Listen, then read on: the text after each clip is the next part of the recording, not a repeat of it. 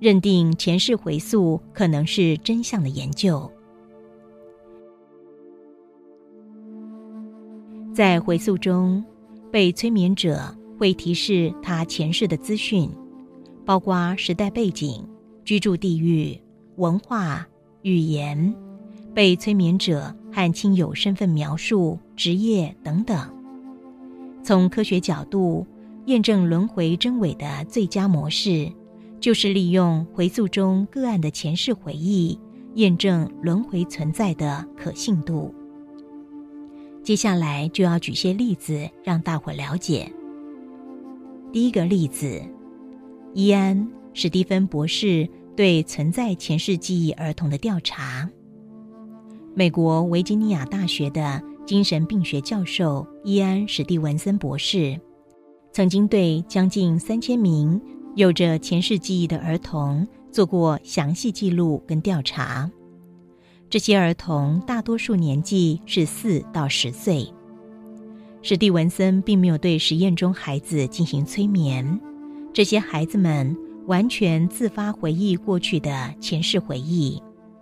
这些孩子前世回忆中能提示自己的名字、居住地点、相处的亲友、生活意识、死亡日期，还有如何往生。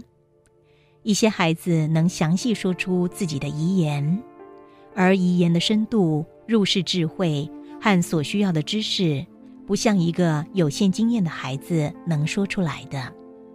此外，他发现，其中许多孩子都能用他们今生从未学过的语言说话。经过严格检视，史蒂文森发现，大约有三十个案例。它的内容可被证实是真的。面对博士的研究，不要刻意关注没有被证实为真的个案，而要聚焦这三十个被证实是真的个案。为什么呢？从科学角度，其实只要有一个个案证实是真的，就可以证明前世可能存在，不是吗？第二个。海伦·瓦莫巴赫博士的人口数据研究，在一九六零年代晚期，心理学家海伦·瓦莫巴赫博士进行一系列的前世回忆与人口数据吻合度研究。他想探索被测试者回溯中所描述的是不是主观的意向。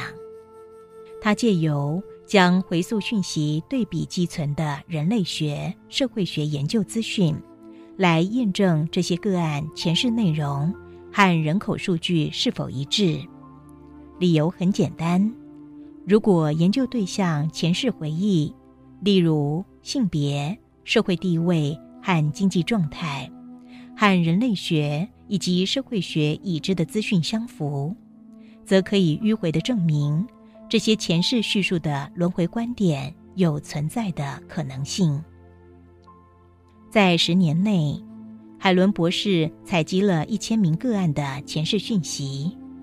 海伦博士利用采集到的讯息对比古代已知道的资讯，答案非常吻合。举例来说，海伦博士访查回溯中男人和女人比例，回溯受访中。